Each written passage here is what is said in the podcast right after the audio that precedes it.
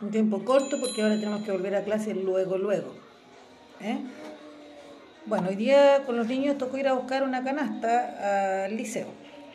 Así que fuimos y también tuve reunión con el profe de la Jose y tuve que ir a mi universidad, así que fue bonito porque hoy día los tres juntos usamos el pase. Y ese pase lo fuimos a sacar juntos.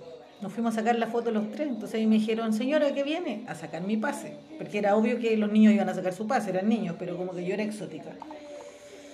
Y hoy día yo pagué tres escolar cuando fuimos a la U y tres escolar cuando volvimos.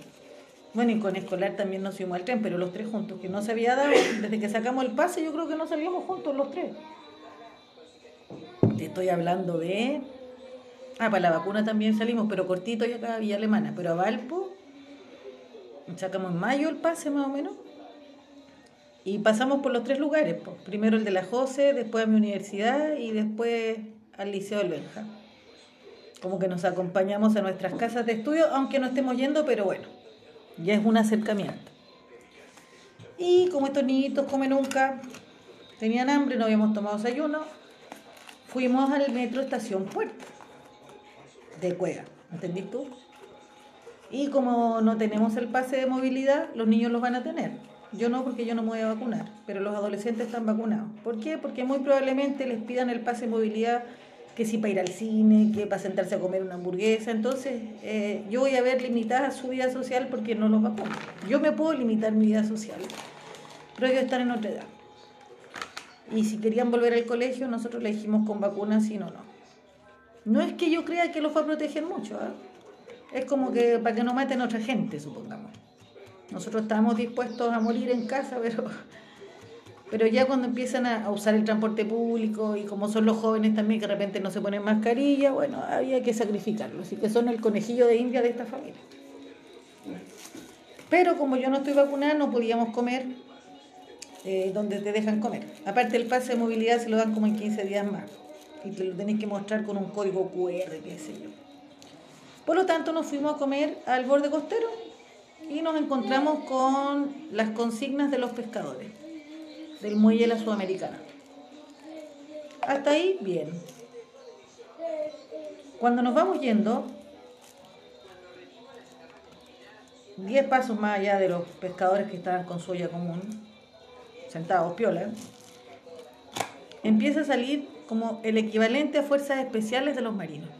No, si nosotros cuando vamos al paraíso siempre pasa una hueá, pues sí, siempre. No digo yo, va al para infierno. Yo te diría que salieron como 30, con unos palos. La luma de los pacos antigua tendría, no sé, que te digo, 50 centímetros. Esta hueá era un metro. Unos palos de 80 centímetros un metro. De ese porte eran las lumas. Como Robocop, ¿cachai? Súper blindados ellos. Casco y un escudo. Escudo, que te digo, de un metro veinte. O sea, era una tremenda hueá. Y tenían unas cuestiones de gas al lado igual es fuerte, ¿cachai? O sea, y, y los pescadores como los portuarios son bravos para pelear también. Pero cuando tú llevas a tus hijos a comer, así un lugar piola, te encontráis con esas escenas que son tremendamente violentas y veníamos conversando eso en el metro, a propósito que habían dos caballeros que tocaron ranchera. Entonces yo le digo, ¿no encuentran que la sociedad es injusta? Y la José me dice, pero ellos se esfuerzan, no se quedan ahí. pues salen adelante, sí, pues hija, pero debiera haber un Estado que garantizara, porque dos personas de 50, 60 años tienen que, de alguna manera, eh, salvar el día cantando parados. Después vino una familia de venezolanos vendiendo pulseras, ¿cachai? Y te das cuenta que el Estado debiera hacerse cargo de la migración, pero ellos no, me decían, no se quedan ahí, mamá, son esforzados, pero es que te das cuenta que van con dos hijos, esos hijos no pueden ir al colegio, tienen que andar caminando todo el día arriba del metro, parados los adultos, parados los niños para poder vivir. No, sí, claro, esforzados son. Pero no puedo justificar que entonces el que se esfuerza de esa manera y acarrea a los cabros chicos tiene más mérito que aquella persona que no, no, tiene ningún recurso, ninguna red, ningún soporte. No puedo, no puedo romantizar las condiciones precarias del adulto mayor ni del migrante. ¿Cachai? Entonces, eh, yo los invito también a, esa reflexión. Eso fue en el metro. Igual yo disfruto, ¿cierto? Grabo la música, si puedo comprar una pulsera la compro, pero no, me quedo en eso, o sea, yo no le estoy matando el hambre a un migrante porque compré una pulsera de Luca, ni porque le di 500 pesos o 1000 pesos a la gente que canta, o sea, eh, no estoy resolviendo nada. Tal vez que hoy día coman, pero la dignidad es otra cosa. La e, es una condición, es la base. ¿Te fijáis? Entonces mis hijos se supone tienen mucha conciencia social, o sea, han sido criados por padres que han tenido un, rol comunitario importante, dirigentes de, de, colegio, dirigentes de juntas de vecinos, eh, formadora de grupos formales e informales, Cristian y yo, o sea, no es bola mía nomás. Y aún así no tenía como la capacidad de observar que eso era una injusticia social. Eso no era un acto heroico de una persona que se gana el pan. Eso demuestra el Chile que somos. Y nos hemos acostumbrado a decir, bueno, pero se esfuerza. O sea, no sé, la persona que vive en situación calle, y no hablo de drogadicción extrema, pero aunque fuera drogadicción extrema, no se esforzó lo suficiente o hubo un estado incapaz. Es que hay otras personas, no sé, pues van a decir como Sichel, que salió adelante, puta, lo felicito, Farcas, puta, le hago un queque pero yo no puedo explicar la política pública por casos exitosos. No puedo. Y yo creo que, hemos formado, a lo mejor hemos criado a los niños en, ese norte, o, tal vez son los medios de comunicación, el contexto educativo, no tengo idea. Pero no pierdan oportunidad de conversar con su hijo y explicarle que esos fenómenos eh, no se nos tienen que hacer normales. Hay una condición de indignidad. Ahí hay algo que está mal. Ni hablar de la cantidad de jóvenes que están vendiendo en el metro. A lo mejor hay jóvenes que eh, tú dices no quieren tener un trabajo estable. Perfecto. Pero tú no me vas a decir que eso es un emprendimiento. Vender agua mineral en el metro no es un emprendimiento para mí. Estar todo el día parado, eh, que te pueden echar, o sea, las condiciones laborales no son adecuadas. Entonces, eso por un lado, eso en el, en el viaje en metro. Y cuando llegamos allá y vemos a los pescadores, yo no les dije nada a los niños. Eh, leyeron los carteles, se comieron su hamburguesa, está ahí bien, ¿no? andar todo el rato ahí evangelizando a los cabros sobre la situación social. Nos vamos yendo y empiezan a salir. Pero cuando te digo que salían, nosotros estábamos a metro y medio, o sea, estábamos encima de los que fueron saliendo con los cascos, entonces como esas escenas por las cuales nosotros nos llevamos también a los niños del paraíso porque estábamos en la zona roja, lo que ustedes vieron en la tele de Valparaíso, nosotros vivimos a tres cuadras de ahí. Ahí tenemos que tomar el colectivo, el, ascensor, ¿cachai? Ahí se genera eh, el mayor foco de protesta y, por donde subíamos y bajábamos la escalera en el periodo de cuatro meses mataron dos personas. Son situaciones tremendamente violentas, ¿cachai? Pero lo que vimos hoy día también es tremendamente violento. Ver gente que lucha por sus derechos laborales, por poder trabajar, en, por poder trabajar personas que exponen la vida todos los días en el mar. ¿Me entendí? No, no hay gente que está haciendo teletrabajo. No hay gente que está haciendo teletrabajo. Y después le digo, José, estate atento a las noticias, porque si salieron todo esto a reprimir, algo va a pasar. Nosotros no estábamos yendo. Y baja corriendo y me dice, mira mamá, cuando llegamos acá. Y había un pescador todo ensangrentado. O sea, nosotros vimos a las personas que ensangrentaron a los pescadores, los vimos salir como del cuartel de los marinos. Y eso es fuerte, o sea, tú viste salir un contingente que salió a reprimir a ese extremo, a ese extremo, ¿cachai? Y formamos parte de los mismos espacios, o sea, wea que yo me voy a comer la hamburguesa media hora más tarde y nos toca ahí. Y yo le subí unos videos. Ustedes vieron cuál era, cuál era el entorno de ese espacio, del Muelle Prat. Estaban en suya común, había un camarógrafo em, y estaban los pescadores, unos 30, 40. Y cuando el fotógrafo de la prensa sacó la misma foto que saqué yo, claro que él tenía tremendo zoom, a mí me dio miedo sacar la cámara y filmarlo, ¿sabí? No sabía lo que me podía pasar a mí si yo sacaba mi teléfono y los grababa saliendo vestidos de esa manera. Me dio miedo. Entonces cuando estaban de espalda saqué el celular y se la saqué de lejos. un resabio de la dictadura.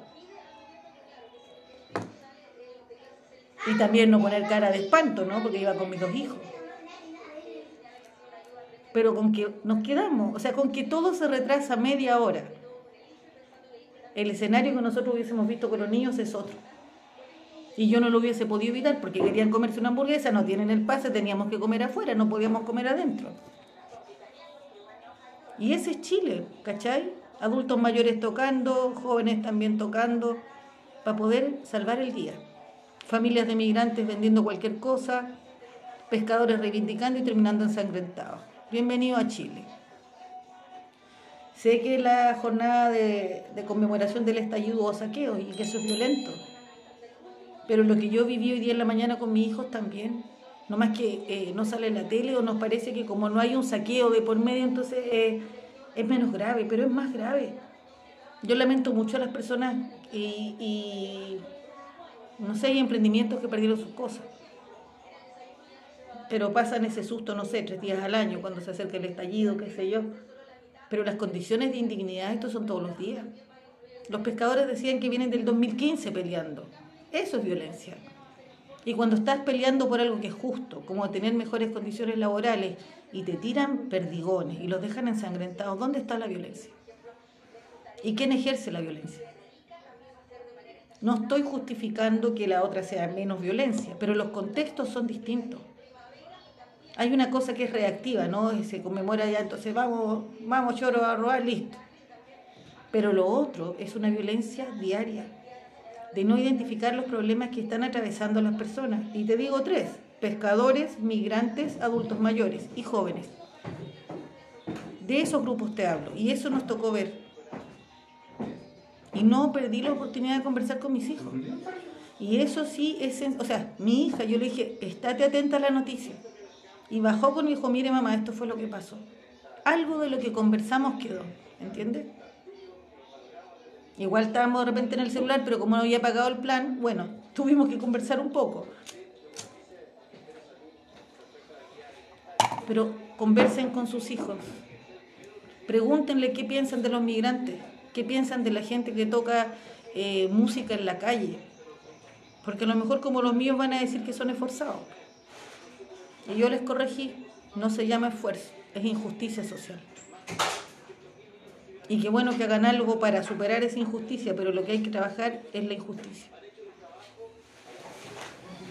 Entonces me dijo, me gustaría hacer algo por ellos. Claro, le dije, como lo que hice yo por la Rosita, la Scarlett también lo hice, pero no funciona. Porque tiene que ser un Estado, porque tiene que ser eh, política pública. No basta la filantropía. Yo dije, oye, la Rosita estuvo perdida, otro de los casos tiene cuidado personal de los niños no los tiene, otro de los casos de andar perdiendo la droga, entonces yo te digo que lo que yo hice no funcionó. Dio un momento de dignidad, sí. Que en ese periodo de tiempo fueron dignas, felices, sí. Pero eso está muy lejos de lo que es la justicia, la dignidad y sobre todo los derechos. Muy lejos. Yo les invito a que vean ustedes las noticias hoy día de lo que pasó con los pescadores. Ustedes tienen el video antes de que quedara la cagada cómo estaban en el muelle, dónde estaba la olla común, yo estaba comiendo, o sea, eso era su manifestación. Ahora, no sé si había algo desarrollándose en el molo, no tengo idea, pero parece que la represión llegó hasta donde yo estaba. Los de la prensa que salieron en una lancha, dijo el fotógrafo, a los de la prensa los están siguiendo en una lancha, porque parece que habían eh, reporteros que estaban subidos en las lanchas para ver lo que estaba pasando. Yo estaba en una parte, pero parece que se habían tomado el molo no sé cuánto, ponte tú. Pero vuelvo a insistir, si ellos están luchando tan fuertemente por algo es porque algo les hace falta y desde el 2015. Para que analicemos los, fenómenos, comillas, de la violencia. No podemos poner al mismo nivel, ¿cierto? Las acciones de reivindicación como quemar neumáticos con la violencia del Estado. No es igual. No es igual. Aquí ha habido una una falta grave de escuchar lo que le pasa a los distintos grupos. No quieren escuchar. Y después transforman movimientos sociales en delincuenciales. Ven, quemaron una, ven, quemaron esto ocho, ven, rompieron esto. Pero antes de llegar a eso, ¿cuántas señales hubo de que algo estaba mal? Y algo está mal. ¿Ah? Ah, Salvador. Bueno, y Algo más parece que les quería decir, pero tengo que entrar a clase. Ya llegamos a clase, ¿ven? Eso. Las violencias, las injusticias y la política social. Y usen todos los espacios para conversar con su hijo porque de repente a lo mejor les falta información, como también a nosotros. Los dejo.